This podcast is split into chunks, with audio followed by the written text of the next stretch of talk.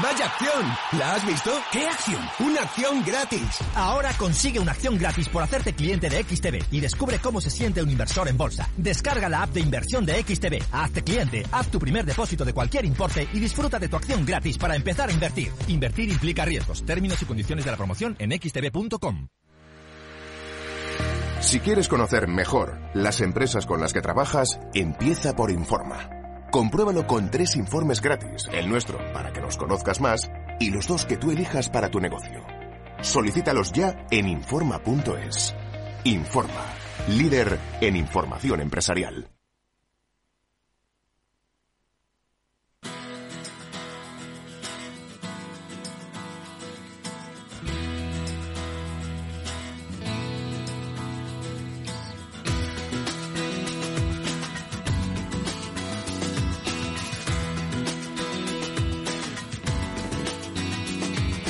Después del trabajo, After Work, con Eduardo Castillo, Capital Radio.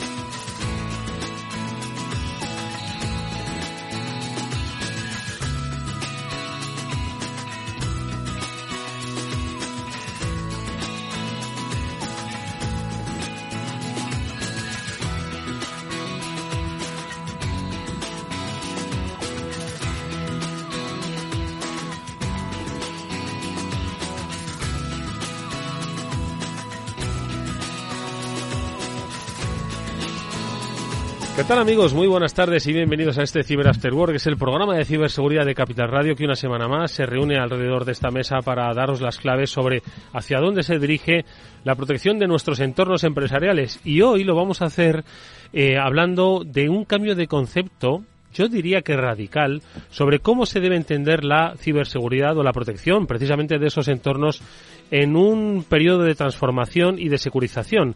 Hoy contamos eh, nuevamente con los expertos de Zscaler con los que vamos a hablar precisamente de ese cambio de paradigma. Con Raquel Hernández, que es eh, la directora regional para España y Portugal de Zscaler, conocimos hace ya unos meses cómo la ciberseguridad no solo debía entenderse como un servicio de protección a las empresas, sino como un canalizador y un catalizador de la transformación digital de las compañías. Bueno, pues hoy vamos a insistir en ese concepto, en esa idea, a través del trabajo de la securización en entornos, obviamente, de la nube, con la ayuda además de otra gran compañía que, en colaboración con Zscaler, pues precisamente llevan a cabo el desarrollo de este nuevo concepto, eh, transformar o transformarse digitalmente desde la seguridad de las compañías. Y esa gran compañía nada menos que es Microsoft con María Vázquez, que es su directora de soluciones empresariales y a su vez miembro del comité de dirección de la compañía aquí en España, hablaremos sobre precisamente cómo se realiza ese trabajo conjunto y cómo debemos entenderlo, no solo culturalmente, sino también cuando bajamos al terreno, cómo se hablan las aplicaciones, cómo se integra ese trabajo entre dos compañías tecnológicas. Bueno, pues este es nuestro eh, contenido de hoy que vamos a desarrollar, a desarrollar, por supuesto, con la maestría siempre experimentada de Pablo Sanemeterio y Mónica Valle, a los que ya saludo en este programa. Pablo, ¿cómo estás? Muy buenas tardes. Muy buenas tardes, Eduardo. Buenas tardes, Mónica. Oye, pues muy contento de estar un lunes más después del carnaval aquí para pasar otra vez eh, una tarde hablando de ciberseguridad y además de la mano de dos empresas tan grandes como Zscaler y Microsoft que nos van a contar, pues oye, cómo es esto de poder ponerse a colaborar y a poder trabajar en conjunto, codo con codo, para luchar contra los malos. Mónica Valle, ¿qué tal? Muy buenas tardes. Muy buenas tardes a todos. Pues siempre hablamos que la ciberseguridad es colaboración, ¿verdad? Pues eso es de lo que vamos a hablar hoy, de todas esas alianzas que se generan en, en este sector que siempre son muy positivas, porque como siempre decimos, esos cibercriminales que están asociados, que están profesionalizados, que saben perfectamente lo que están haciendo y tienen muchos recursos, hay que luchar hasta contra ellos con todas las armas que podamos tener, Eduardo. Bueno, pues ahora enseguida las vamos a saludar a María Vázquez, a Raquel Hernández y nosotros vamos a seguir, por supuesto, colaborando con quién, con vosotros en qué en que tengáis una conexión mucho mayor con la comunidad de Ciber a través de una de las grandes citas del momento que es la Routed y precisamente de eso es de lo que vamos a hablar ahora porque ya tenemos ganadores de las entradas que sorteamos la pasada semana y tenemos una propuesta para que si la acertáis ganéis también nuevas entradas para esta cita que a partir del próximo día 9 de marzo hasta el día 11 va a tener lugar en Quienépolis aquí en Madrid. Así que vamos a saludar enseguida a Lucas Varela porque ya tiene eh, respuesta para la pregunta anterior y pregunta para el desafío de la semana que viene. After Work con Eduardo Castillo. Bueno, fue Omar Benbuasa quien planteó la pregunta que ha dado respuesta hoy a pues una serie de ganadores que nos habéis escrito al correo afterwork@capitalradio.es con la respuesta correcta. ¿Qué es lo que planteó Omar? Que yo lo he olvidado. Pues cómo se llamaba el evento o cómo se llama el evento que se de Book Bounty que tiene lugar en RootedCon entre la noche del viernes y el, y el, sábado por la mañana. Lucas Varela, ¿qué tal? Muy buenas tardes, ¿cómo estás? Muy buenas, ¿cómo estamos? Pues ¿cómo se llama ese evento? Danos la buena nueva y sobre todo dásela a los afortunados que han acertado la pregunta. Pues el evento se llama Hacker Night. La Hacker Night. Bueno, pues tiene un nombre sugerente, obviamente para un contenido muy sugerente. Bueno, pues aquellos que habéis escrito con destreza esta respuesta al correo electrónico afterwork@capitalradio.es tenéis una entrada para mm, los cuatro primeros, entiendo, ¿no? Los cuatro eh, primeros. Los cuatro primeros, sí, lo siento, que no quería decir a todos. Los cuatro primeros, ¿vale? Tenéis una un código que se os, envia, eh, se os enviará a ese mismo a ese mismo eh, correo electrónico para que lo podáis canjear en la página en la página web. Bueno, la Hacker Pablo. Pues eso, un evento de Bounty que tantas veces hemos hablado de, de esos eh, programas en los cuales eh, hackers y especialistas de seguridad se dedican a probar cómo están las infraestructuras de compañías que las prestan para ello, es decir, que se abren para que los puedan hacer y eh, pues tienen un evento privado y un evento exclusivo en RootedCon del viernes al sábado, ahí toda la noche hackeando para conseguir sacar premios económicos. Hay eventos privados, hay eventos públicos, hay conferencias y hay formación, Lucas, de eso es de lo que hoy quiero que apuntemos porque ¿qué es lo que habéis preparado para esta cita de Rooted de este 2023? Pues la verdad es que este año tenemos un montón de cosas. Eh, los días previos al, al evento en sí eh, solemos hacer también unos días de formación, sobre todo para, para la gente que, que viene de fuera, ¿no? Pues pueda aprovechar y además formarse en, en un montón de cosas. La verdad es que tenemos desde eh, desde formaciones de Red Team, tenemos también hardware hacking para los que se quieran a, a meter a, a romper cacharros IoT, ¿no? Abrirlos, poder ver qué pasa por dentro y ver también cómo securizarlos, hacer respuesta ante incidentes en cloud. Después también tenemos para, para gente que está trabajando en empresas hacer Advanced Threat Hunting, ¿no? Que es esto de estar buscando a ver si tenemos al malo por casa. Después también eh, muchos temas relacionados con nube, también para, para aprender a hacer eh, auditorías de seguridad en nube, en revisiones de directorio activo y bueno, a ver. Y, y cosas así yendo un poco más eh, avanzado en, en todos estos en todos estos términos. Y de, hemos, hemos hablado de que son del lunes, martes y miércoles. Eh, ¿Dónde pueden encontrar toda la información para poder inscribirse las personas que nos estén oyendo y que quieran apuntarse y conocer los detalles de, de estas formaciones? Pues lo tenemos en nuestra página web rootedcon.com en la parte de formaciones. Y de todas ellas, ¿cuál es la que más te ha gustado a ti, Lucas? Que yo sé que eres una persona, un referente dentro del mundo de ciberseguridad. ¿Cuál te gustaría hacer a ti si tuvieras presupuesto ilimitado? ah, amigo. Uf, bueno, yo los haría, la verdad es que los haría todos, pero tengo que decir que el curso que tienen ahí David Meléndez y David Reguera, el de hardware hacking, tiene muy buena pinta. Bueno, sí, es muy una, friki. Una recomendación, el de David Meléndez. Ah, Por cierto, a ver si vuelve por el programa, ¿eh? que hace tiempo que no vuelve. Uh -huh. Tenemos que invitarle Sí. desde... Hay mucho que Oye, ¿nos puede contar esto que va a estar Estuvo en bueno, no estuvo este año, bueno, pero sí nos puede contar que, que van a preparar porque son dos cracks, tanto David como él, David Reguera y. y David Meléndez, los, Ah, los Pues dos son apuntado muy en la agenda. Bueno, pues oye, eh, nosotros os invitamos a que os apuntéis a las formaciones, pero también a que vayáis a la, eh, a la RUTED, a la propia convocatoria. ¿Y cómo? Pues ganando una entrada. ¿Cómo? Respondiendo una pregunta. ¿A cuál? A la que nos va a formular Lucas Varela ahora mismo, que como siempre es extremadamente fácil. Lucas, ¿qué habías pensado para que nuestros oyentes puedan ganarse uno de estos códigos para acceder a la RUTED? A ver, vamos a trabajar un poco con eso de rebuscar en redes sociales, ¿no? Entonces, aprovechando que Omar había preguntado por el nombre del evento, de, el nombre del evento interno que era la Hacker la Night, Hacker ¿no? Night. Mm. Pues me gustaría que alguien dijese o que alguien encontrase cuál ha sido el ganador del año pasado del premio, ¿vale? Porque todos los años lo que hacemos es al, al mejor hacker, al que ha hecho eh, al que ha encontrado la vulnerabilidad más difícil, eh, pues eh, se le da un premio aparte de lo que de lo que se puede ganar en esa noche, ¿no? Hmm. Bueno, pues el ganador de la Hacker Night. De, ¿Pero de qué año? ¿De cuál? De, este año, pero, año pasado. pero Lucas va a dar unas pistas porque no es una pregunta fácil. Entonces, para que nuestros oyentes eh, vayan un poquito guiados hacia qué cuenta de Que le pregunten el chat GPT. Ah, bueno, eso lo puede que la información, ¿no? porque es el tuit de 2022. Ya sabéis que ChatGPT hasta 2021. Ah, 2021. Vale. Mm. Bueno, pues eh, solo puedo decir que hay un colaborador nuestro, que es el que se encarga del programa de, de Bounty, que se llama Yogosha, eh, que estuvo haciendo mención por allá por este mismo mes del año pasado.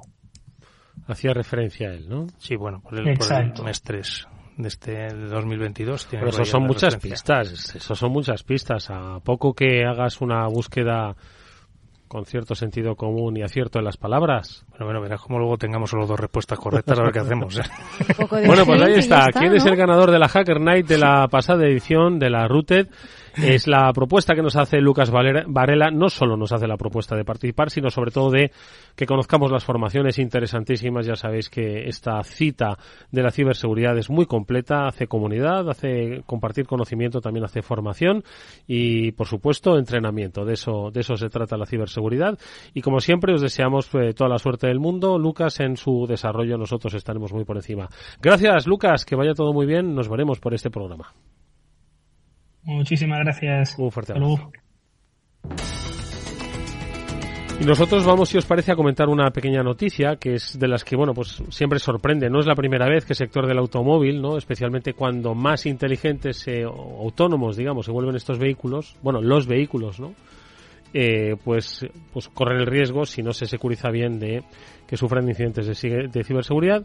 Y aquí es el caso de dos compañías coreanas, Hyundai y Kia, que al parecer se han visto afectadas por un fallo que permitiría el robo de automóviles con un USB. Lo publicáis en BitLife Media, Mónica. Siempre decimos, ¿no? Que todo lo que está conectado a Internet puede ser vulnerable y en el caso, pues, de un vehículo que están muy conectados, tienen muchísimos sistemas, software, eh, aplicaciones, herramientas, pues se aumenta la complejidad y, por tanto, pues esa posibilidad. Y en este caso, estos fabricantes, Hyundai y Kia, están implementando una actualización de emergencia en varios de sus modelos de automóviles que están afectados, bueno, pues por una vulnerabilidad que podría permitir robarlos y de una manera además bastante fácil. Esto, bueno, viene desde el año pasado porque en la red social TikTok se empezó a hacer viral un reto. En ese reto, pues resulta que podían eh, robar o digamos que mostraban cómo se podía robar uno de estos coches de una forma bastante sencilla, ¿no? Lo llamaban de hecho el desafío Kia y ha sido tan significativo que eh, las marcas experimentaron un incremento Eduardo, de los robos de un 85% en 2022. Entonces dijeron, ¿qué es lo que está pasando aquí? Vieron que efectivamente había un fallo de seguridad que afecta a casi 4 millones de vehículos de Hyundai y a 4,5 millones de automóviles Kia y por eso ahora están implementando estas actualizaciones de software de una manera eh, rapidísima y el, la parte técnica yo creo que Pablo nos lo explica mucho mejor porque está relacionado efectivamente con un USB. Sí, pues por lo que aparece, aparenta es a través del, del, USB se puede conectar un elemento que te permite poner en marcha el coche. Entonces, bueno, eh, con esto que aparece en, casi todos los challenges y seguro que si buscas un poquito en internet tenéis los detalles un poco más, más profundos de cómo se hace, pues lo que ha puesto es en jaque pues todo, toda la flota de coches de estas otras compañías y sobre todo estamos hablando de millones de coches que hay que actualizar, que ojo que tienen que pasar por los talleres a que se les ponga un un software otra vez actualizado que evite que este fallo permita que te arranquen el coche. O sea, entiendo que lo primero que tienen que hacer es abrirte la puerta y una vez han abierto la puerta ya se lo llevan ellos solitos. Entonces, eh, y, lo, lo, divertido, entre comillas, lo curioso de, este, de esta noticia es que tanto Kia como Hyundai, que son dos marcas coreanas, son víctimas de la misma vulnerabilidad porque al fin, al fin y al cabo seguro que comparten tecnología o comparten partes comunes y pues, ¿qué decir? Pues la, la, la importancia de hacer una auditoría de seguridad y un test de intrusión con alguien que sea un especialista en, esta tecnología y veas los, los, fallos que hay y los problemas a los que puedes llevar a tus clientes. Pues yo creo que esta noticia define mucho ¿no? el escenario de ciberseguridad en el que nos encontramos. No solo estamos hablando de un cambio cultural, estamos hablando de un reto en TikTok que lleva a la consecución de una búsqueda de vulnerabilidades que al final se consigue y que, pues en entornos conectados, en este caso de dos fabricantes de automóviles, nos encontramos con que con un USB se puede, pues uno llevar un coche. Mm. No, y además resaltar también que Hyundai va a proporcionar a sus clientes una pegatina para que la pongan en los coches diciendo que se ha actualizado el software y se ha neutralizado el hackeo. Así que que eviten la entrada Claro, el mismo, sí, ¿no? bueno, pues como para evitar que ningún que gracioso pueda intentarlo, ¿no? Porque No efectivamente en el reto eh, viral de TikTok lo que hacían es que quitaban la cubierta de la palanca de dirección para mostrar una ranura USB que había ahí y decían que ahí se podía utilizar para poner en marcha el automóvil. Como un puente clásico. Como un pero puente, moderno. pero con un USB en vez de con digo, los típicos digo cables pelados. que hay que entender estos escenarios. Lo vamos a hacer más en profundidad con nuestras dos invitadas. Ya las saludamos desde Zscaler, desde Microsoft. Nos van a comentar precisamente cómo entender, cómo lidiar, cómo trabajar de manera conjunta en esta nueva era.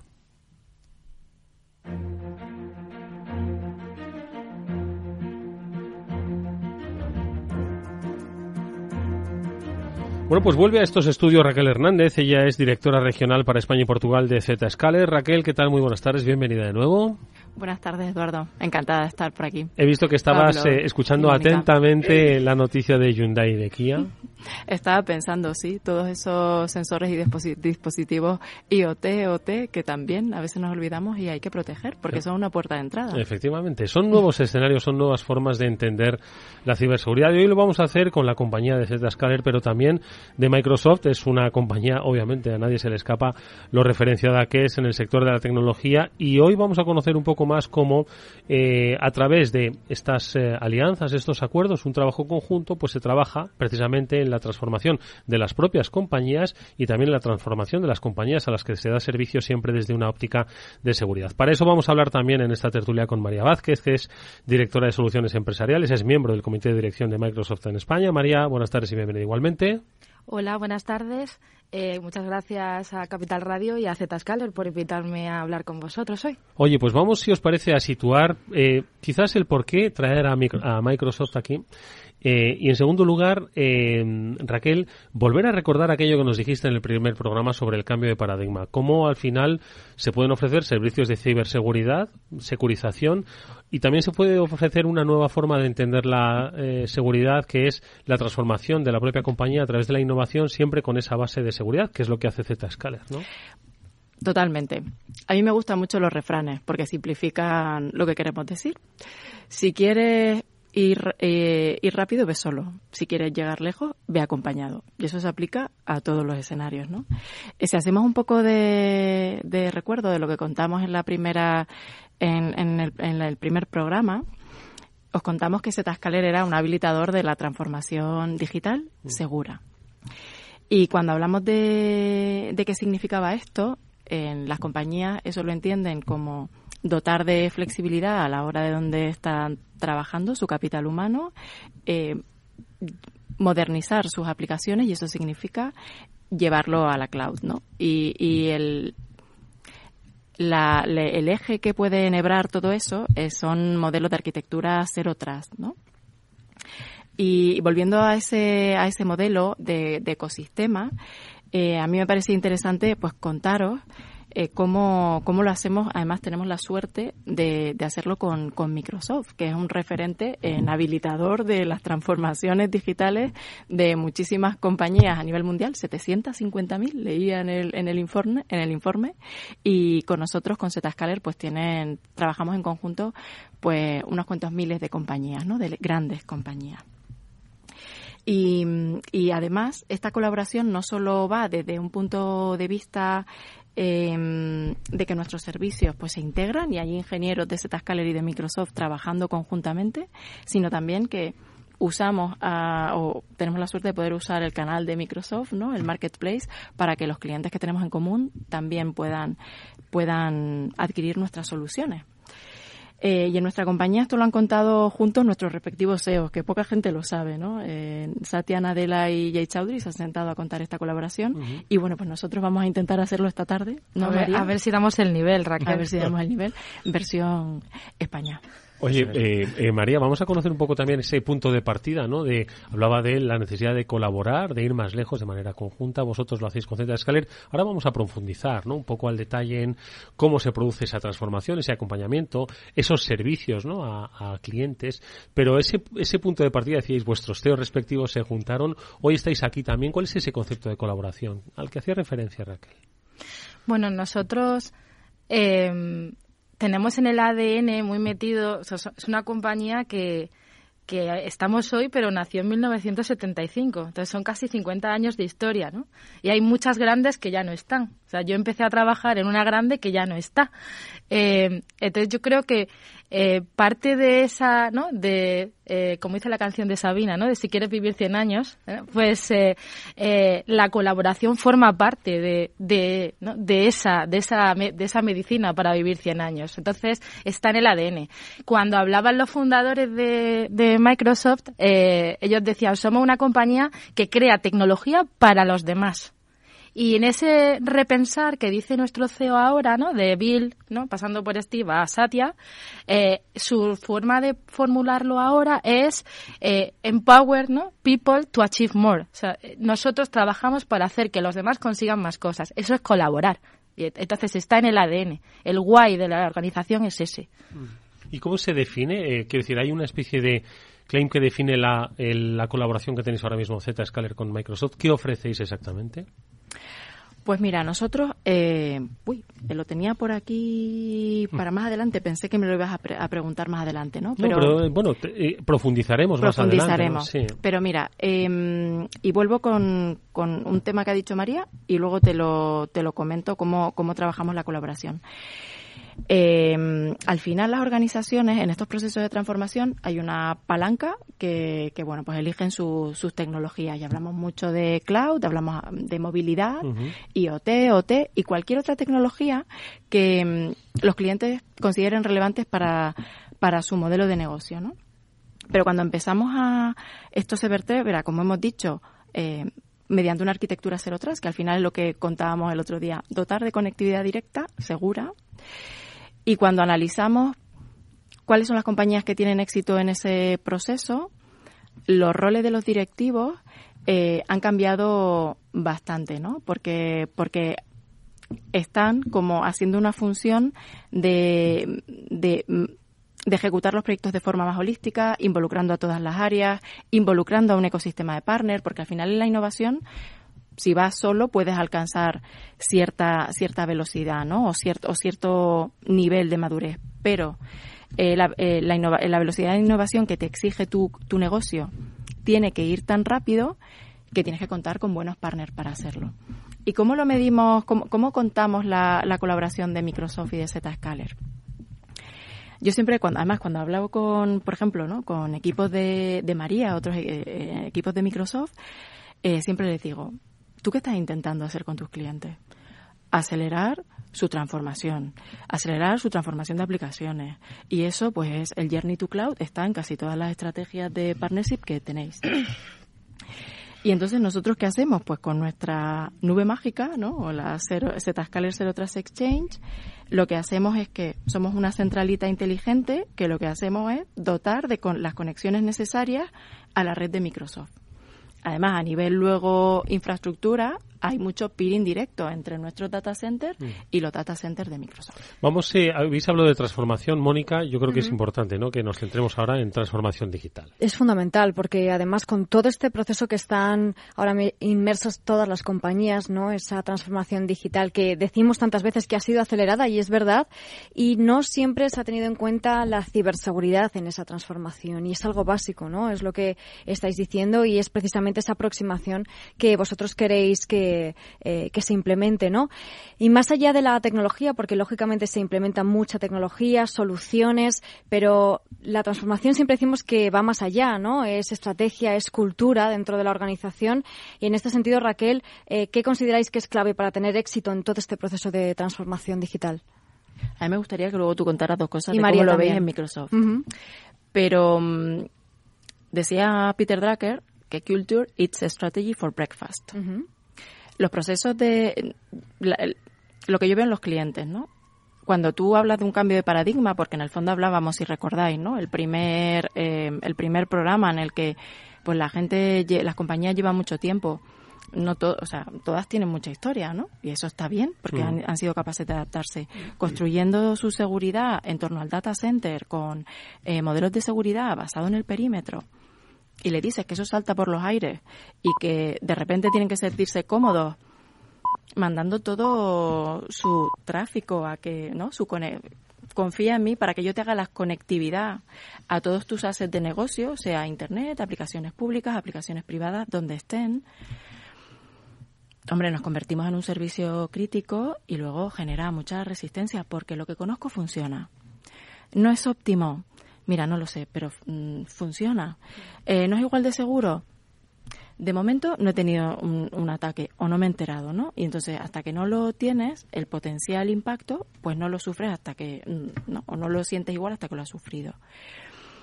Entonces hay que trabajar mucho eh, de forma estructurada, evangelizando en toda la organización, entendiendo primero qué quieren conseguir, cuáles son los dolores que ellos tienen para, para intentar alinear que, aunque el proceso de cambio va a ser difícil, el resultado vale la pena y que de la manera en la que se está, pues se puede estar un tiempo, pero no es la óptima para poder dar respuesta al negocio, que te pide mayor rapidez.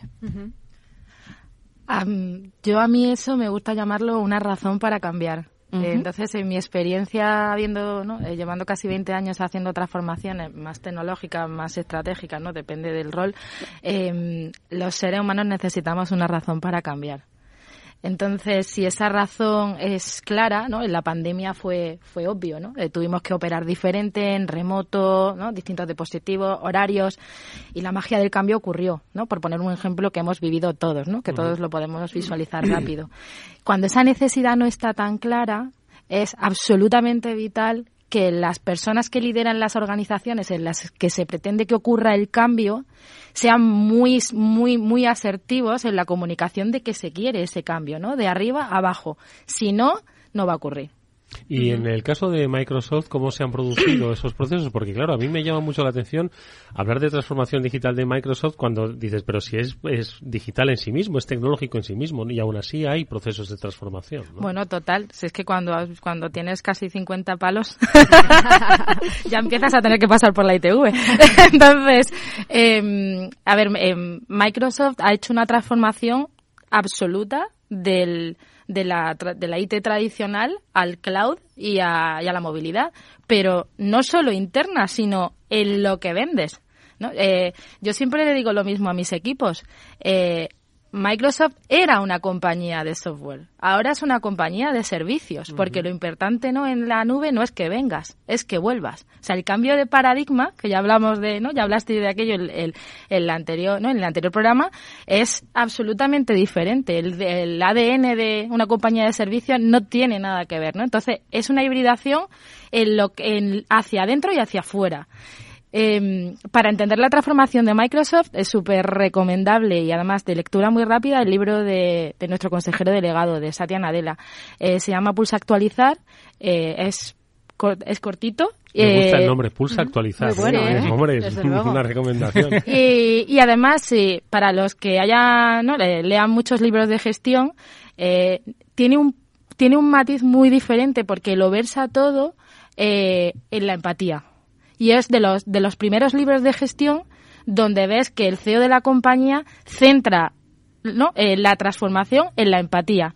Empatía para el cambio, empatía para crear nuevas soluciones y cómo poniéndote en los zapatos de los demás eres capaz de visualizar escenarios diferentes que cubran más rápido esas necesidades ¿no? de cliente o incluso necesidades que el cliente no sabe que tiene. ¿no? Entonces, eh, se lee muy rápido, eh, pero básicamente lo que, lo que, los pilares del éxito, eh, uno, eh, la misión, que ya lo, lo, mencionaba antes, el Empower, ¿no? People to Achieve More. Nosotros creamos tecnología para que otros hagan cosas mejores a nivel consumo, a nivel empresarial. Y luego la cultura. El otro pilar ha sido la cultura. Eh, también, desde que llegó Satya en el 2014, eh, habla de refundar, de repensar, eh, y quiso que nos centráramos en potenciar esa curiosidad, eh, pasar de ser los que lo saben todo, la compañía de los grandes ingenieros, a la de los que lo aprenden todo. Y esa cultura es muy real en la compañía.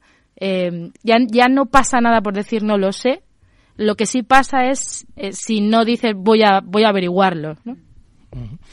Bueno, oye, bienvenida María eh, Raquel otra vez aquí a Capital Radio. La verdad es que es impresionante y súper súper rico irte a hablar de, la parte de Microsoft, de esta cultura, de esta transformación.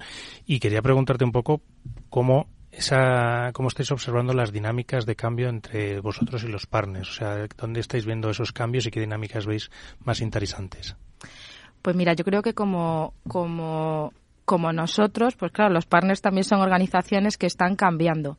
Entonces, yo en general diría que la mayor dinámica, la más mágica, que es una palabra que me gusta mucho cuando hablo de transformaciones, es la creación de ecosistemas, como el de Zscaler en Microsoft, pero es que si unimos a uno de, de los tantos clientes comunes que tenemos, no vamos a hablar nunca de relación cliente-proveedor. Y además de verdad, o sea, no es, no es por hablar, sino hablaremos del ecosistema Microsoft Zscaler, el cliente, ¿no? La tercera organización o los N proveedores y SVs, ¿no? Eh, software vendors que, que estén en el escenario que estemos creando juntos. ¿Y vosotros cómo lo percibís, el, el, el, el cambio, la asunción? Pues a ver, yo creo que hay algunas cosas que, mm, siendo Zscaler mucho más pequeña, pero esa sintonía que tiene nuestro SEO, eh, comparten los valores. Eh, a nosotros, y algo que yo también le digo al equipo todos los días, estamos en un entorno en el que pregúntate, como lo que estás haciendo hoy, lo puedes hacer mejor mañana. Sé humilde para preguntar, ¿no? Y, y, esa es una actitud muy buena, eh, también de ser empático, intentar entender que a veces las posiciones de los clientes no, no son sencillas, ¿no? A la hora de poder llevar a cabo eh, estas transformaciones. Pero si hay algo que comparto es que hay que ser muy asertivo y muy persistente y también a nosotros nuestro a veces nuestro rol es empujar a esa organización a es que si estás convencido que este es el camino correcto hay que seguir empujando a, los equipos para que lo hagan, porque si no, la inercia va, va a impedir que, sigan moviéndose hacia el cambio. Aunque lo puedan visualizar, hay que vencer ese, eh, ese rozamiento inicial y que puedan empezar a, a cambiar. Y a mí hay algo que de hecho yo como en alguna reunión no eh, trabajamos mucho intensamente pues ya les digo que me dice proveedor ¿cómo que proveedor? nosotros aquí somos partners nos ayudamos mutuamente a mí me ayudas a cada día poderte eh, servir mejor, ¿no? Como empresa de servicio, a desarrollar más innovación y nos gusta incluso con nuestros clientes hacer IMAT, con los que tenemos un, eh, una parte más, ¿no? más, más desarrollada, un partnership. Pero es que esto se trata también de yo te aporto valor, ¿no? Mm. Eh, pues si os parece, vamos a hablar también un poco brevemente de esas resistencias. Pues eh, se sigue con la inercia, pero también se encuentran las resistencias, por aquello de si ofrecemos servicios que vamos, y lo hemos hablado muchas veces aquí, ¿no? Vamos a primar la experiencia del usuario o la seguridad, ¿no? Yo creo que se puede romper con este, quizás con este, lo que puede ser ya un, mito y, y, que forma parte, ¿no? Precisamente de, esos, de esos caminos de transformación. No obstante, vamos a hacer una brevísima pausa y vamos a escuchar un consejo. Si inviertes en bolsa, esto te interesa. XTB tiene la mejor tarifa del mercado para comprar y vender acciones y ETFs. No pagues comisiones hasta 100.000 euros al mes. Si inviertes en bolsa o quieres empezar más sencillo e imposible, entras en xtb.com, abres una cuenta online y en menos de 5 minutos compra y vende acciones sin comisiones. Con atención al cliente a las 24 horas del día, que estás esperando? Ya son más de 660.000 clientes los que confían en xtb.com, un broker con muchas posibilidades. A partir de 100.000 euros al mes, la comisión es del 0,2%, mínimo 10 euros. Invertir implica riesgos.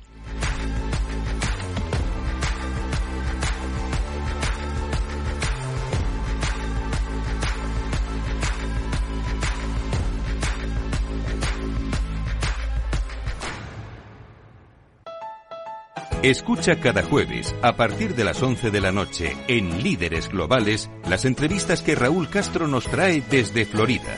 Personas inspiradoras de habla hispana que han destacado en sus actividades más allá de nuestras fronteras y que nos dejan sus enseñanzas y aprendizajes desde el punto de vista más personal. Líderes Globales, con Raúl Castro, en Capital Radio. Después del trabajo, After Work con Eduardo Castillo, Capital Radio.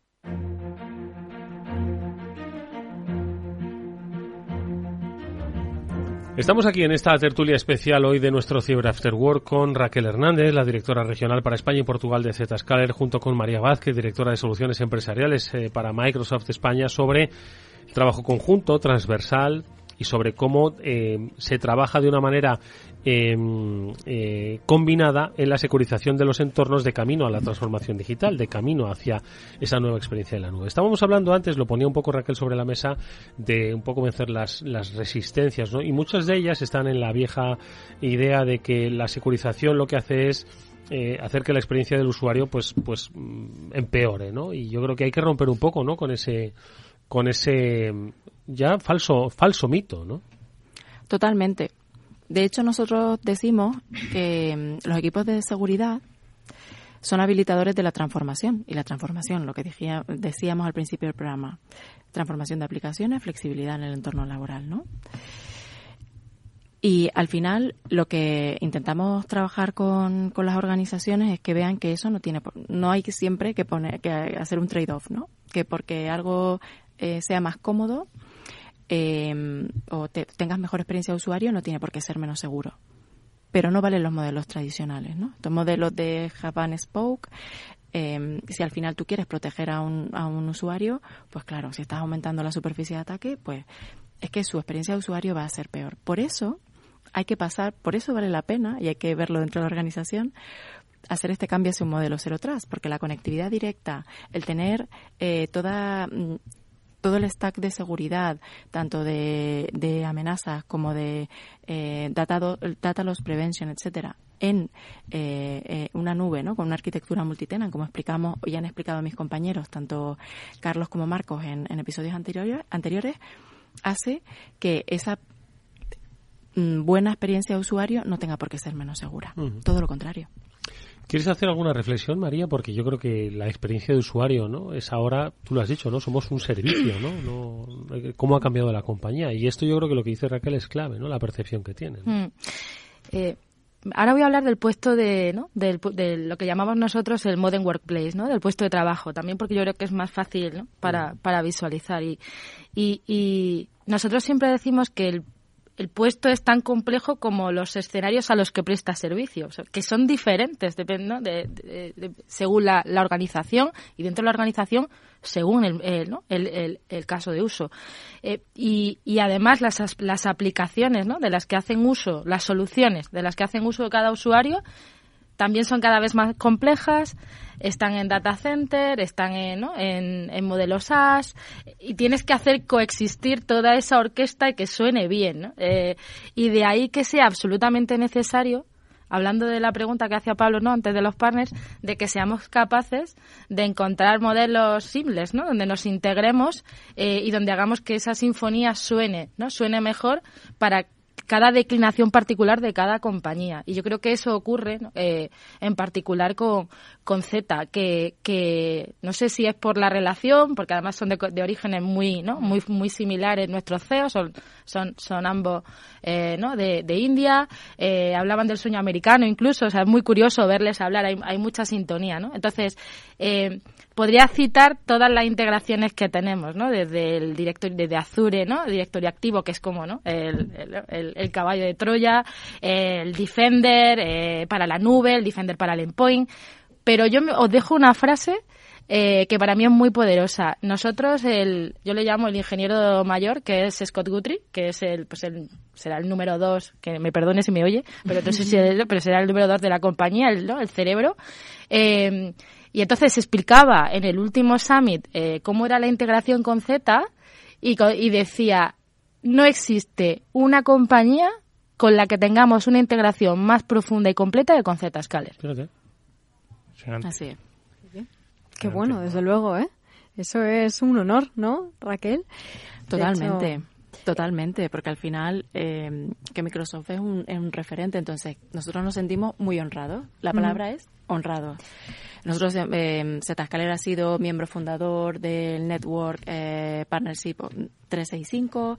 Eh, trabajamos también con el, el ecosistema eh, de partners de, de Microsoft, el MISA, ¿no? El Microsoft Security. Luego también eh, hay bueno hay equipos de de, co, de, codes- de codesarrollo, ¿no? Eh, y nosotros, pues, al final cuando trabajamos con los clientes, siempre hay una, hay una parte en la que, bueno, pues les decimos cuáles son las ventajas de poder trabajar con, con las dos tecnolo- tecnologías. Pero bueno, María ha ido, ha nombrado alguna. Yo creo que la frase, el titular, ¿no? Es mucho más potente. Pero al final nosotros, el principio por el que puedes implementar una arquitectura Zero Trust es poder tener, eh, pues poder autenticar los usuarios, ¿no? Que seas un usuario autenticado y eso lo haces pues con Azure, con Azure Active Directory. O toda la parte de Data Loss Prevention en el que Zscaler también ha hecho mucha inversión por, por desarrollar capacidades en, en ese ámbito, pues nos permite nuestro Cloud DLP pues cruzar con Azure Information Protection de forma que hay todo un etiqueta, etiquetado automatizado de, eh, de forma que pues se pueden bloquear archivos que sean confidenciales y prevenir esa filtración de datos que es algo que le preocupa mucho a las compañías ¿no? y, y bueno yo creo que también toda la parte que siempre nos piden de poder tener acceso a los registros, toda la parte que hacemos combinada con Microsoft Defender o Microsoft Sentinel, mm, de forma que nosotros mandamos nuestro, nuestros logs a, a esta solución que es el CIEM de Microsoft, de forma que en el caso de que haya que hacer un forensic, pues se pueda, eh, esté toda la información integrada, ¿no? Nos estás contando precisamente cómo se está ejecutando ¿no? en la práctica esta alianza entre Microsoft y Zscaler para habilitar además lo que siempre nos estáis contando, Raquel, que es esa arquitectura Zero Trust, que es algo también que María, vosotros en Microsoft también estáis apostando por ello, ¿no? ¿Cómo se ejecuta también esta alianza por vuestra parte? Bueno, eh, yo, eh, yo creo que se, que se resume en esa, ¿no? en esa, en esa integración. Nosotros te- también eh, partimos desde nuestro modelo de arquitectura del modelo Zero Trust, es el que eh, asesoramos, el que es el punto de partida, de hecho, de conversación con nuestros clientes. Yo siempre que empiezo una conversación eh, sobre, ¿no? sobre la, sobre eh, eh, cómo evolucionar nuestra relación empiezo con esa ¿no? con ese análisis holístico de su postura de, de, seguridad eh, y, y- y es y, y- es ese y es ese porque tiene una razón ¿no? Eh, eh, y es y, luego si vamos por cada uno de los ejes no identidad no Eh, los, los, los devices el data las aplicaciones la red eh, para cada una de ellas podemos o no podemos tener soluciones podemos tenerlas nosotros en el portfolio podemos tenerla no tenerla o que en un caso sea mucho mejor que el, el, ¿no? que la suma sea mejor con un partner como Zscaler o como otros, ¿no? Con los que también tenemos eh, eh, un- esa, esa, ¿no? esa ambición de generar ecosistemas. Entonces, la realidad es que siempre es en modo ecosistema, ¿no? Y en construir la mejor tecnología para el cliente.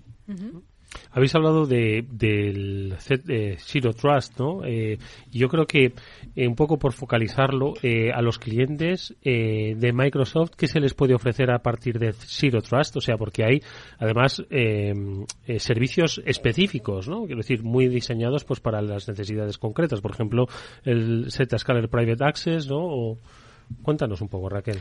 Pues yo un poco he entrado en detalle en las integraciones, pero para hacer así un poco recap, ¿no? De, de lo que hacemos, contábamos, oye, pues ¿qué, Zeta- qué es la Zscaler Zero Trust Exchange? Pues hablábamos que es la nube privada de seguridad más grande del mundo. De hecho, María me preguntaba, ¿en serio? Sí. Digo, Raquel, no vayas a decir algo que no sea, que, Que no, no sea sea verdad. accurate, que no sea preciso, por favor. ¿verdad? ¿no? Con más de con más de 150 data centers, ¿no? Entonces, los, los principales servicios que permiten habilitar eh, esta es, pues la migración al cloud, el consumo de SaaS, principalmente Office 365, pues lo podemos dividir en tres pilares. El primero, el Zscaler Private Access, que al final es una alternativa a las VPN. Recordad, ¿no? Que hablamos de la superficie de ataque. Pues bueno, pues ese, eh, nuestra Zscaler Private Access es un Zero Trust Network Access, permite conectar de forma directa al usuario y a las aplicaciones, de forma que la, que la infraestructura no está expuesta en, en Internet. Imaginaros en el peor de los casos que alguien lograra eh, acceder, lo único que va a haber es nuestro Cloud Connector. No va a haber eh, ningún, ningún tipo de infraestructura por parte del cliente. El otro, el otro pilar es el Zscaler Internet Access, que al final es dotar eh, a los usuarios de esa conectividad directamente a Internet y a las aplicaciones SaaS, bueno, pues Microsoft 365 eh, reduce coste, complejidad de firewall, eh, firewall VPNs tradicionales, pues bueno, pues nosotros tenemos el One Click de Microsoft porque tenemos una integración bastante potente. Y la parte de Zscaler Digital Experience Monitoring, que es lo que nos permite monitorizar toda la experiencia de usuario en tu en cuando está pues navegando, ¿no? haciendo uso de sus aplicaciones. Compara, mide las experiencias digitales y ayuda a nuestros clientes a medir, a, a medir y a detectar problemas y a solucionarlos rápido. De hecho, cuando no tuvisteis una, una incidencia hace un par de semanas y te mandé ahí la noticia que Zscaler había detectado aquella incidencia. Bueno, que quien no las tiene, todo el mundo las tiene. Está claro, ¿Cómo sabes esto? Está claro que, que hay que se tiene que traducir, ¿no? En determinados servicios, eh, eh, luego en ver cómo se integra, ¿no? Pero vuelvo, volvemos un poco al principio, ¿verdad, Pablo? A propósito de que esto se tiene que lograr, pues, cambiando culturalmente a las organizaciones, ¿no? Haciendo, eh, haciéndoles ver que eh, esto no son eh, no se provee es que me ha gustado mucho dice no somos proveedores somos socios no entonces esto ya no se trata de proveer de servicios de seguridad sino de integrar una acción conjunta de crecimiento de desarrollo de camino no hacia esa transformación desde un punto de vista de la seguridad de los perímetros no entonces yo creo que los aspectos culturales siguen siendo fundamentales, ¿no? En todo lo que estamos comentando aquí. Totalmente, porque lo ha dicho, lo ha comentado antes Raquel. O sea, normalmente la cultura de la empresa se come la estrategia para desayunar, porque es que es algo inherente, o sea, esa resistencia al cambio de todo el mundo. Llevo 10 años haciendo así las cosas y es como las sé hacer y no vengas a cambiármelas, aunque sea mejor, aunque me vayas a ahorrar el 50% del trabajo, voy a vivir mejor estás cambiando y la gente tiene ese rechazo al cambio que es, es inevitable, es muy humano. pero yo creo que ahí, yo creo que sois dos compañías además que, que, que, de la mano tenéis un discurso muy potente, la mano de la transformación digital de Microsoft, hacerlo seguro con la mano de Zscaler, ahí podéis ayudaros mucho y cambiar esa gestión, o sea, cómo hacéis esa gestión del cambio cultural que tiene que haber en, la, en las compañías para que se pueda hacer ese cambio de forma segura y resiliente. Mm, María. La gestión del cambio, pues la gestión del cambio, yo que doy clase en alguna escuela de negocios siempre le digo a la gente, digo, es dolorosa, dolorosa, dolorosa. Y lo digo siempre tres veces. Entonces, ¿qué hacemos? Pues tratamos de que sea menos dolorosa, menos dolorosa, menos dolorosa. Eh, y cuantas más alianzas, menos dolorosa, menos dolorosa, menos dolorosa. Eh, a mí me gusta lo que decía Pablo de, ¿no? de, de embeber la, ¿no? La, la, la, cultura, porque en el fondo en una gestión del cambio lo que estás haciendo es eh, inyectar una cultura diferente dentro de una cultura, que, que, la cultura es eso que no se ve, ¿no? Eso que se permite, ¿no? Leía en algún libro. Em, pero además de cultura, añado inyectar innovación. ¿no? Yo creo que si hay tres preguntas que suelo, ¿no? Al, que, que, que de una, ¿no? con una forma u otra, pero que siempre me hacen ¿no? las organizaciones cuando estamos hablando de firmar un acuerdo estratégico, que ahora lo dejo ahí en el, lo dejo aquí a la derecha y luego lo cojo, em, eh, es, oye, ¿cómo me puedes ayudar a aprovechar tu innovación? ¿No? La del hiperscaler. ¿Cómo, cómo, cómo, cómo, me, ¿Cómo lo haces? Y, y, cuando dices innovación, pues no sé qué os imagináis, pero, a ver, lo habéis mencionado antes, pues ChatGPT. O sea, ChatGPT eh, hace, ¿no? Eh, eh, es, es hace tres o cuatro años que, que, que, empezamos la alianza con OpenAI y tres años, casi cuatro después, es cuando está en el mercado. Entonces, eh, si eso es eh, una organización como OpenAI eh, o Nesteroids, ¿no? Con compañías como Microsoft, ¿no? O como Elon Musk, imagínate si tú lo quieres hacer ese caso de uso en tu organización. Entonces, pues el hyperscaler te ayuda a llevar más rápido eso a tu organización integrado. Pues nosotros ahora lo tenemos, lo estamos integrando dentro de los servicios cognitivos de Azure. Entonces, eso es inyectar innovación más rápido, ¿no? Eso lo respondes con, con, con ¿no? que ayuda a esa transformación. Otra pregunta que, que, nos, que nos suelen hacer es, oye, ¿cómo me ayudas a modernizar mi software y a, y a incluso monetizarlo, ¿no? Que es como la panacea de, ¿no? Todos tendríamos que ser una compañía de software. Pues no sé si todos, pero bueno, mirarlo igual tiene ese, su sentido, ¿no? Entonces, pues eso también ayudamos. Y, y luego hay un, ¿no? un una tercera pregunta que es, ¿cómo me ayudas? Hablo de Microsoft, ¿no? Cuando hablan conmigo las organizaciones, ¿cómo me ayudas a aprovechar la innovación de otros terceros, ¿no? Y algo así que tengo aquí a mi derecha a, Raquel. Eh, con ese marketplace, ¿no? En el que se conectan el resto de, ¿no? de organizaciones y co-creamos juntos. Entonces, para mí es innovación y cultura, ¿no? Lo que, lo que, lo que inyectamos, ¿no? En esa gestión del cambio cuando estamos en un acuerdo estratégico con un cliente. Pues eh, Raquel María, ahora que os tenemos aquí a las dos, me gustaría abordar otro tema que es este del fomento del talento femenino, ¿no? En el sector de la tecnología y más concreto en ciberseguridad, ya sabemos que bueno, Esto también es cultura de las empresas. ¿eh? Totalmente, ¿no? Y, y oye, ¿cuántos estudios demuestran que esa diversidad es positiva para cualquier sector, para cualquier industria, ¿no? Poder complementarnos y bueno aumentar, eh, desde luego, pues todo lo que se está haciendo. ¿Cómo podemos eh, eh, aumentar también esa visibilidad y desde vuestra posición, ¿cómo intentáis cambiar esta tendencia, por ejemplo, desde recruiting, Raquel? Bueno, pues yo em, me puse, a ver, yo creo que somos una empresa diversa, con un entendimiento diverso mm, amplio. En cuanto a la diversidad, por ejemplo, en Europa, los indicadores iban un poco peores. Yo cuando tomé el equipo, la hace como un año, pues bueno, yo para mí está demostrado con números que las empresas que tienen equipos diversos toman mejores decisiones, tienen mejor, mm. eh, mejores ingresos, crecen más rápido, etcétera, tienen mejor clima laboral. Entonces para mí era como, ya está. ¿Cómo lo empecé a hacer?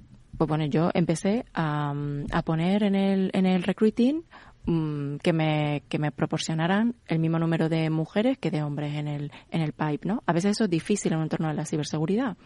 En la parte de, de ventas, pues yo qué hacía, pues buscar perfiles que creía que eran buenos, aunque no hubieran estado en el mundo de la, de la ciberseguridad, pero ya hay unos criterios de capacidad de aprendizaje. Y luego, eh, pues decir que era importante para mí. O sea, yo jugaba tanto con María con la ventaja de que soy mujer, ¿no? Entonces yo pues contactaba a candidatas que creía que podían ser interesantes y a día de hoy pues el equipo de en Iberia es el más diverso de toda Europa.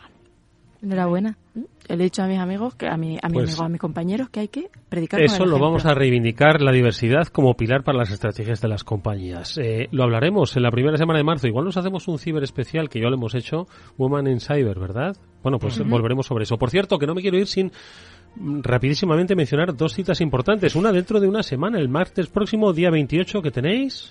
A Cavita María Pan, que es miembro del comité de dirección de Zscaler, directora de transformación y de experiencia cliente, y vamos a tener eh, unas cenas con CXO para hablar de la resiliencia en los modelos de negocio.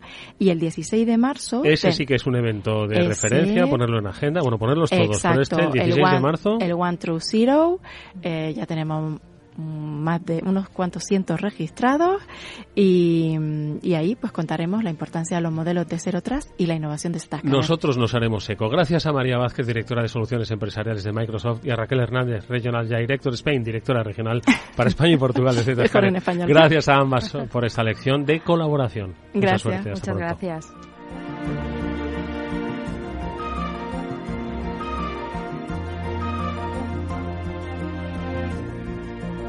Después del trabajo, After Work, con Eduardo Castillo, Capital Radio. ¿Qué es ir más allá? Con Arval podrás llegar donde te propongas de la forma más sostenible y asegurar un mundo mejor contribuyendo a la seguridad en carretera, al futuro de las ciudades y a la calidad de vida. Ser responsable sin tener miedo al liderar el cambio. Arval, la transición energética arranca aquí. Más información en arval.es. Madrid, 103.2 FM, Capital Radio. La unidad de pediatría del Hospital HLA Universitario Moncloa es un equipo experimentado de pediatras de diferentes especialidades, equipamientos diagnósticos, urgencias pediátricas 24 horas y hospitalización. Pide cita al 917-581-196. HLA Universitario Moncloa, tu hospital privado en Madrid, Avenida de Valladolid 83.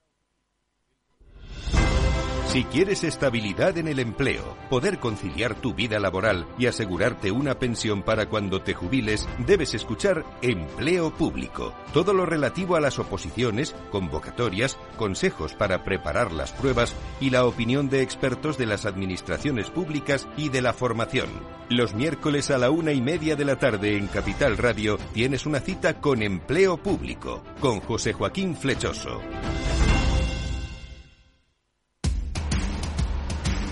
No pierdas detalle de todo lo que afecta a tus inversiones y a tu bolsillo. Toda la información en Mercado Abierto con Rocío Arbiza, de 4 a 7 de la tarde en Capital Radio.